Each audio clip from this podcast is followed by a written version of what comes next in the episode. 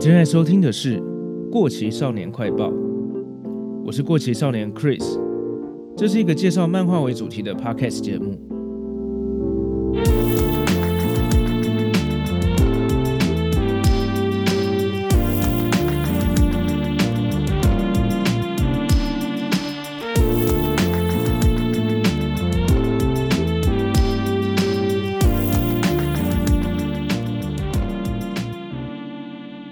大家好，今天是正式的第一集。那先跟大家介绍一下，我在这个节目中跟大家分享的大部分会是九零年代的日本漫画，因为这是我自己最熟悉也最喜欢的漫画年代。如果你对稍微有点老的漫画有兴趣的话，欢迎持续锁定这个节目。今天我想跟大家聊聊是富坚义博的灵异一接触 Level 一。在这之前呢，我稍微跟大家说一下这个节目的流程大概会是什么样子。每一集我会挑选一部我想推荐给大家的漫画。上一集第零话的时候，我有提到我自己最大量看漫画的时候就是我的国高中时期。那时候看漫画可以说是我生活的重心，在家也看，在学校也看。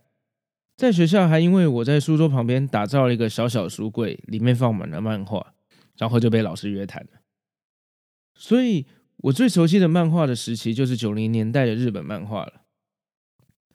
我会尽量挑一些我觉得不是当时最热门，也许现在比较年轻的听众或是国高中生可能没有看过的漫画来介绍。毕竟，如果是大家耳熟能详的作品的话，应该也没什么听我推荐的必要了。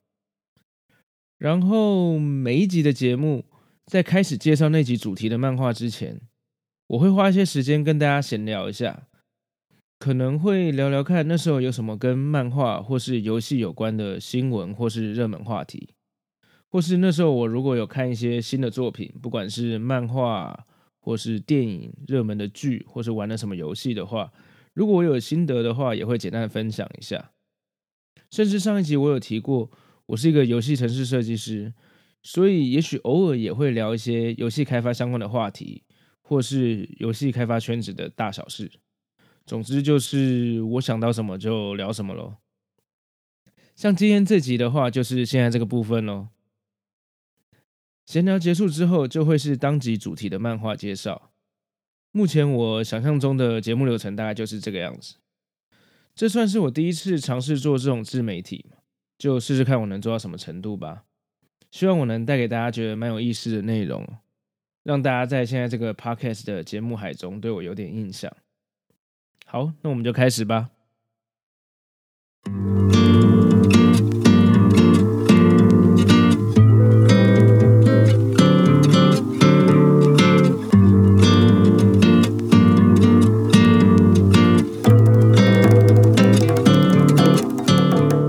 讲到富坚义博，大家脑中跳出的关键字会是什么？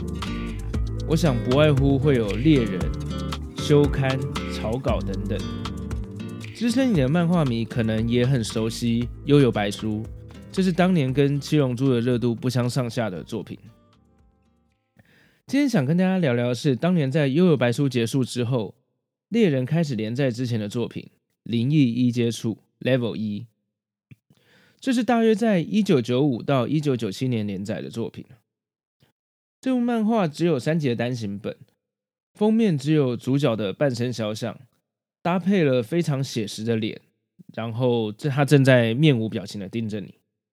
底色的色调非常灰暗，其实让这个封面看起来有点像恐怖漫画。当年我在漫画出书店随手拿起来看了封面之后，没什么兴趣，所以好几年来一直都没有去看。终于在偶然的机会之下，其实也就是不知道看什么时候了。租回去看之后，哇，惊为天人，真的是非常有趣。想不到这竟然是一部穷极恶搞的搞笑漫画。故事的主角是来自异古拉星的王子，他是全宇宙脑袋最聪明，但是却会为了排遣无聊的时间，以对人恶作剧来当兴趣的恶劣又蠢的的王子。他在参加宇宙会议的旅程中，为了要打发无聊时间而来到了地球。发展出一连串让人脑洞大开的故事。这部其实是由好几个互相不太相关的短篇故事组起组合而成的，而且在这几个短篇故事中，我们可以看到富坚把他非常擅长的制定规则这个强项发挥得淋漓尽致，有好几篇都有那种花了整整两页写了满满的文字的日记或是说明图文，来讲解那篇故事中所需要的背景设定啊、故事的真相，或是他定下的一些游戏规则等等。感觉出来，富坚非常喜欢构想这种规则设定的东西，而我作为读者，看到这些诚意满满又有点恶搞的细节，也是觉得非常有趣。这样的东西在后来的猎人里面也可以看到，不管是念能力的设定啊，或是贪婪之岛的玩法等等，其实可以说，猎人里面的一些篇章的原型，很有可能都是源自于这本《灵异异接触》。接下来我就稍微介绍其中一篇我觉得非常有趣的篇章，叫做“原色战队篇”。某一天，我们的主角呃，邪恶的纯王子为了排遣他无聊的时间，所以他制作了一款真人 RPG 游戏。他并绑架了五个小学生，把他们改造成会变身的原色战队。这边的原色指的是五种颜色。就是我们一般看到日本特色节目的五人战队，分别代表了五种颜色。然后王子跟五个小学生讲解了他所设计的等级系统跟升级规则，还有升级后会习得哪些新的战斗技能，真的很像一个完整的 RPG 游戏。所以富坚不愧是重度的游戏迷。改造完之后呢，呃，强迫这五个小学生找出大魔王，并且打倒他。否则的话，就会用大脑通讯不断的骚扰这五个小朋友。例如说，王子会不断播放武田铁矢的歌。这个梗虽然我到现在还是不是很清楚缘由，但是还是每次看到都觉得很好笑。我这边先岔题一下，武田铁矢呢是蛮资深的一个日本歌手跟演员，他最经典的角色是日剧里面的金巴老师，还有一零一次求婚的男主角。而我对这个名字有印象的原因是，小叮当，也就是哆啦 A 梦早期的大长篇动画电影中，都会有一个段落是在播放插曲，通常都会是在一些感人的桥段之类的。而这些歌有非常多都是由武田铁矢作词的，也有很多都是他自己演唱的。那当时大长篇的漫画版到了这个段落，都会有一个跨页的图。然后画面上就会写出歌词以及作词作曲是谁。我是因为这样才对武田铁矢这个名字有印象的。后来我在一些其他的漫画也有看到罚你听武田铁矢唱歌这样的梗，好像是 GTO 麻辣教师吧，里面有出现过。我大概可以猜到，也许是日本的年轻人之间普遍的认为听武田铁矢的歌很老派，所以会有这样的梗。但我也不太确定，所以如果有知道原因的听众，也非常欢迎告诉我。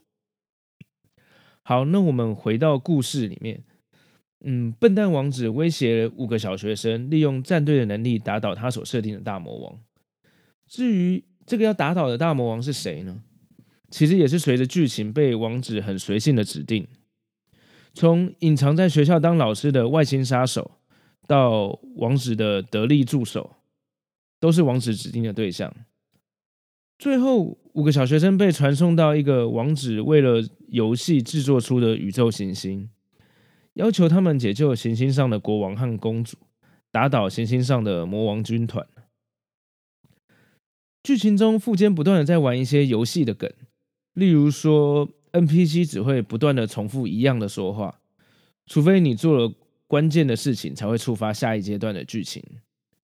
随着剧情的发展，王子自己也加入了这个游戏中，然后他并且发现了游戏的 AI 似乎成长到了他无法控制的程度了。最后，这个大魔王到底会不会失控呢？接下来发展我先不详细的描述，结局非常的超展开，有兴趣的人就自己去看看吧。最后来总结一下。零一一接触对一般的读者来说，可能是富坚相对来说比较没有知名度的漫画，但绝对是富坚最有自己风格的作品。里面有不少实验性的章节，对创作者来说是非常大胆的尝试。我相信他一定画得非常开心。在这部作品结束之后，接下来猎人受欢迎的程度，大家也是有目共睹。为什么在《幽游白书》之后，富坚可以画这么特殊，可以说是完全不符合 Jump 风格的作品呢？有一个说法是，当年 Jump 的三本著分别是《七龙珠》《灌篮高手》跟《悠悠白书》。在《灌篮高手》跟《悠悠白书》陆续完结之后，Jump 周刊的销量大大的下跌，所以 Jump 非常希望，呃，富坚能回来画新的作品来抢救销量，所以他开出了不管是什么题材都可以条件。甚至答应富坚以月刊的形式在《Jump》周刊上连载，所以我们才能看到像《灵异一接触》这样非常不像当时的少年漫画会有的题材出现在《Jump》上。到了后来猎人呢、更成熟的展现出格斗类的少年漫画是怎么样不落俗套的呈现。不过也是在这个时期，富坚好像也开始不理会呃所谓的连载制度，常常在休刊了。从当年《幽游白书》这样还算蛮有 Jump 风格的少年漫画，转变到猎人这样独树一格的作品，我觉得《灵异一接触》可以说是非常重要的转捩点，所以喜欢富坚的人千万不要错过了。而且这套书其实已经好几年都绝版买不到了，但是就在去年五月的时候，东立重新再版了这三本书，所以有兴趣收藏的听众朋友就把握机会喽。另外，呃，这个作品也有出动画版，是在二零一一年推出的。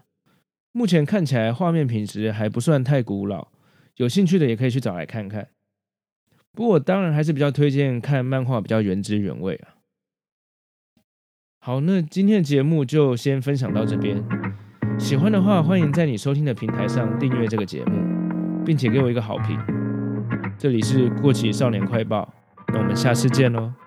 拜拜。